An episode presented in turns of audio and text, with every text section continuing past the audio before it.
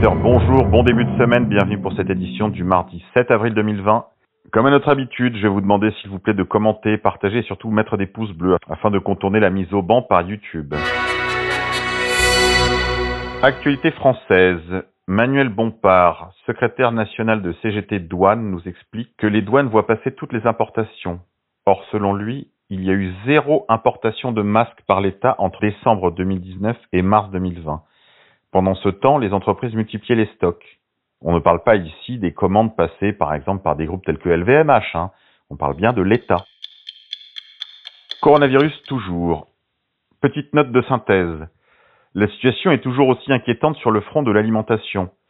On se souvient qu'il y a déjà quelques jours, l'ONU, l'OMS, donc l'Organisation mondiale de la santé, l'Organisation mondiale du commerce, ainsi que la FAO ont fait un communiqué conjoint mettant en alerte les autorités civiles sur le risque très sérieux d'une pénurie alimentaire mondiale.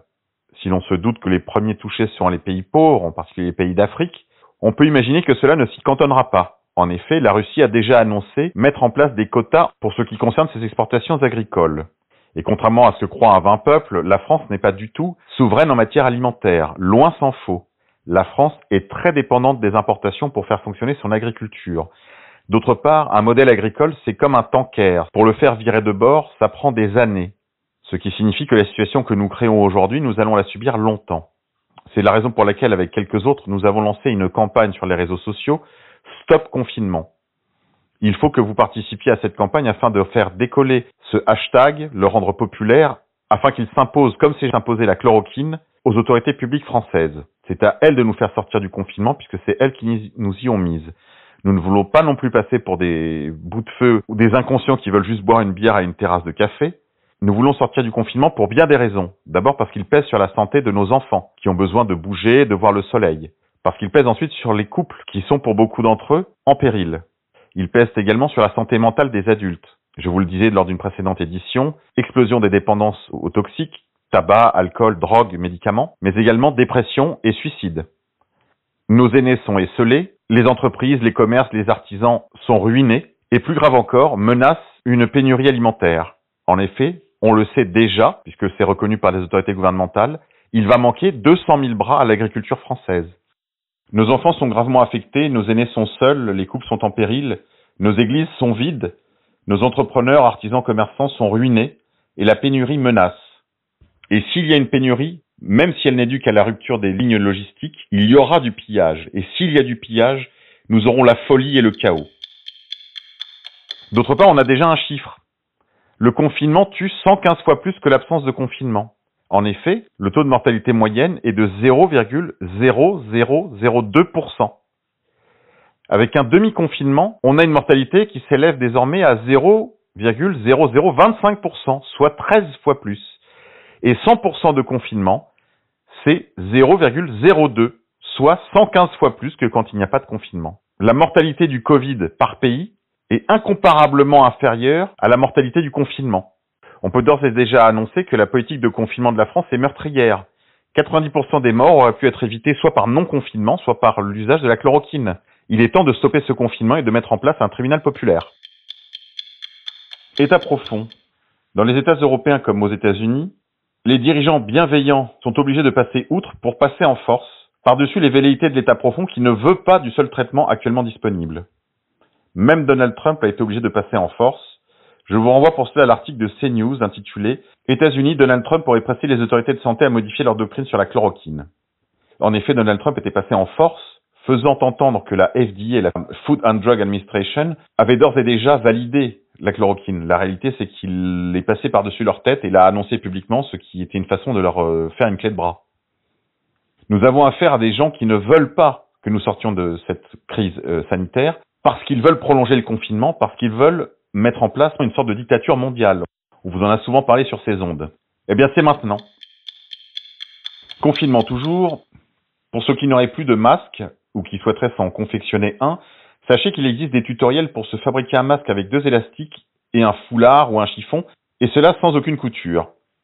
Je vous laisse euh, rechercher cela sur YouTube, vous le trouverez fort aisément. Covid-19 toujours. Le confinement ne fera pas que des victimes humaines. La SPA lance un cri d'alarme pour les animaux euthanasiés. En cette période de confinement, le nombre d'adoptions a significativement baissé et les refuges de la SPA vont bientôt être saturés. En conséquence, des milliers d'animaux risquent d'être euthanasiés dans les fourrières, alerte la Société protectrice des animaux. Avec le confinement, en effet, les gens ne peuvent plus sortir de chez eux pour venir adopter nos animaux, ce qui veut dire que nos refuges se remplissent. On est maintenant quasiment en capacité complète proche de la saturation, s'inquiète sur France Info le président de l'association Jean-Charles Fonbonne. À court terme, cette situation risque d'engendrer une vague d'euthanasie massive dans les fourrières, comme le prévoit la loi française.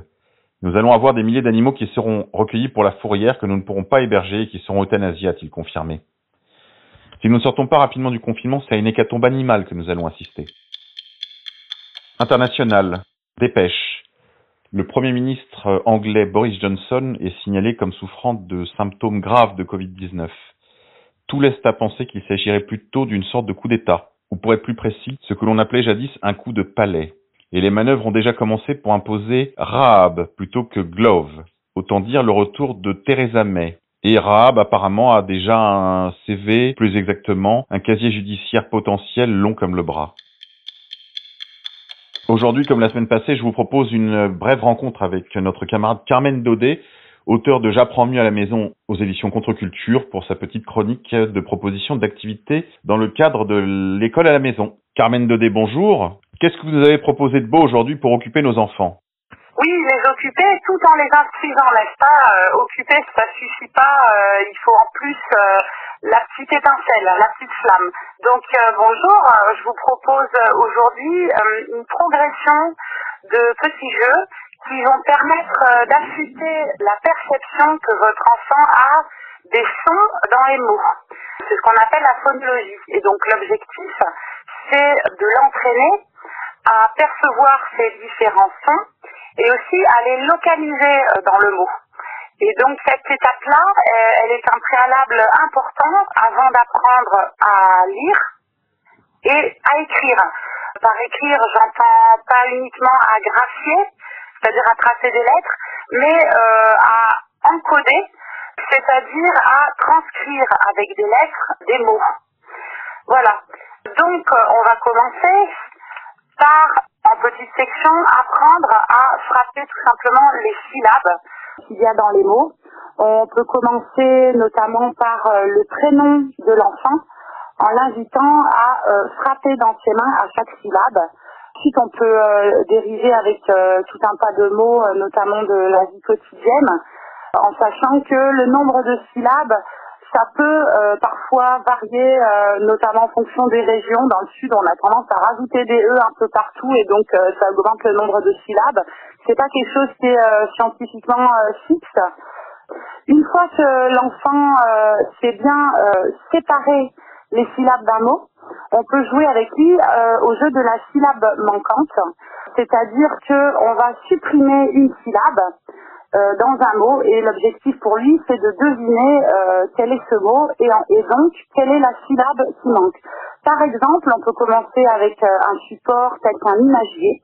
On ouvre l'imagier euh, à la page où il y a les animaux. Et on va lui dire euh, quel est cet animal?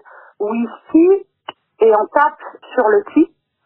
C'est vraiment très très simple, euh, mais ça va permettre à l'enfant de prendre conscience que ce mot whisky il finit par la syllabe Ensuite, ça sera à lui de dire bas pour baleine ou alors élé pour éléphant etc., etc. Ensuite, on peut complexifier, on peut par exemple se passer de support, on peut également supprimer non pas la dernière syllabe, mais euh, la première, qu'on frappe toujours dans la main, ou éventuellement celle du milieu, si, euh, c'est un mot de plus de deux syllabes. On va amener petit à petit l'enfant à prendre conscience de la façon dont les mots sont construits, et à lui faire faire des, des relations entre les mots, des comparaisons et des analogies. Par exemple, on voudrait l'amener à ce qu'il remarque que château, eh bien, ça finit comme râteau ou bateau.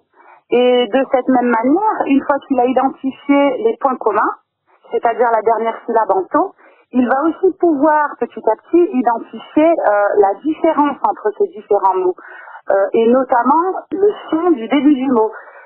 Château, ça commence par che, râteau, ça commence par re, Et bateau, ça commence par B. Cette étape, euh, elle est très très importante et vous verrez qu'on va s'en servir euh, dans cette progression que je vous propose pour la suite. On peut euh, continuer en faisant avec son enfant des listes de mots qui commencent par telle ou telle syllabe. Et donc, ce qui peut être intéressant, c'est que l'adulte auprès de l'enfant écrive et lui relise régulièrement euh, tous les mots de cette liste. Il peut même les lire euh, avec euh, une petite intonation façon comptine. Et ça va être un jeu d'inventer une comptine la plus longue possible. Bateau, balançoire, barreau, barbapapa, etc., etc., etc. Eh bien, poursuivons notre progression autour des syllabes et passons maintenant aux rimes, c'est-à-dire aux syllabes finales uniquement. C'est le jeu le plus compliqué. Il s'adresse plutôt à des enfants de grande section. Mais euh, pourquoi pas essayer si euh, on a un enfant qui est particulièrement euh, intéressé par la question et qui arrive assez bien à identifier les syllabes, on peut essayer avec lui bien sûr avant. Grande section voulait dire de 5 à 6 ans. Comme grande section, voilà, 5-6 ans, tout à fait. Donc je vous propose de partir d'une euh, petite comptine qui s'appelle Pourquoi pas, pourquoi pas, bien malin qui le dira. Je pense que vous pouvez trouver facilement euh, l'air sur Internet. Euh, je vous épargne ma chanson. Par contre, les paroles, c'est Pourquoi pas, pourquoi pas, bien malin qui le dira. J'ai vu une voiture en forme de chaussure, pourquoi pas, pourquoi pas, bien malin qui le dira. Ensuite, euh, j'ai vu des lunettes en forme de casquette. Et le dernier couplet, c'est j'ai vu une soupière en forme de grand-mère. Le jeu, dans un premier temps, ça va consister à inviter son enfant à continuer cette chanson. Donc euh, très vite, il va mémoriser le refrain et euh, on va l'inviter à créer de nouvelles rimes. Si l'enfant se sent un peu perdu et qu'il ne sait pas par quel bout commencer, on peut lui donner une piste en l'invitant à se cibler, par exemple, soit sur euh, euh, des animaux, soit euh, des, objets de la vie quotidienne. On va accepter des rimes pauvres et que les mots choisis n'aient pas forcément un nombre de syllabes fixe. Donc, on peut par exemple l'inviter à chercher une rime à j'ai vu un éléphant en forme de hum, hum, hum quel que soit le, nom de l'animal. J'ai pas forcément choisi d'ailleurs euh, l'animal euh, pour lequel on arrive facilement à trouver une rime. Donc, j'ai dit qu'on accepte euh, les rimes pauvres, c'est-à-dire où il y a juste le son final qui, qui, rime et pas forcément la syllabe entière. Ce qui peut être très intéressant comme prolongement, c'est qu'une fois que votre enfant a trouvé deux ou trois rimes supplémentaires, euh, on va passer à la phase écrite.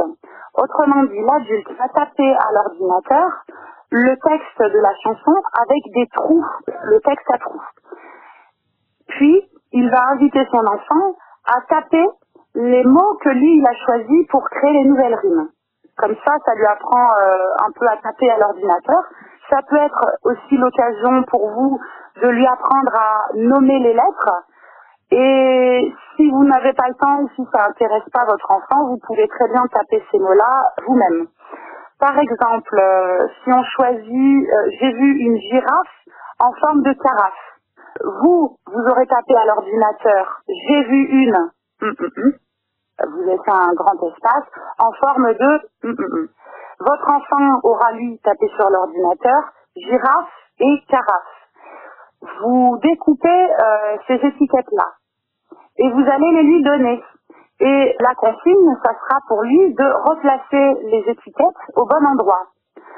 Alors, avec juste deux étiquettes au départ, qui correspondra donc à la, euh, au, couplet qu'il aura inventé, un seul couplet.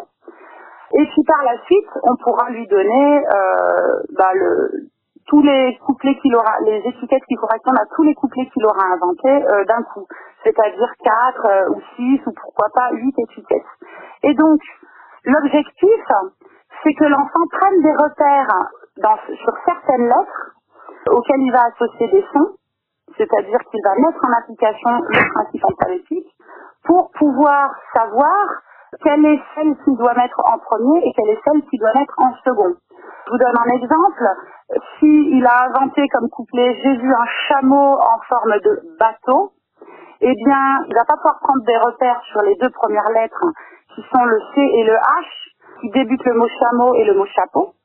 Donc, il va falloir qu'il avance dans le mot et qu'il repère la seule lettre qui change, à savoir le M et le P, pour en déduire que donc euh, là, il est écrit le mot chameau et là, il est écrit le mot chapeau.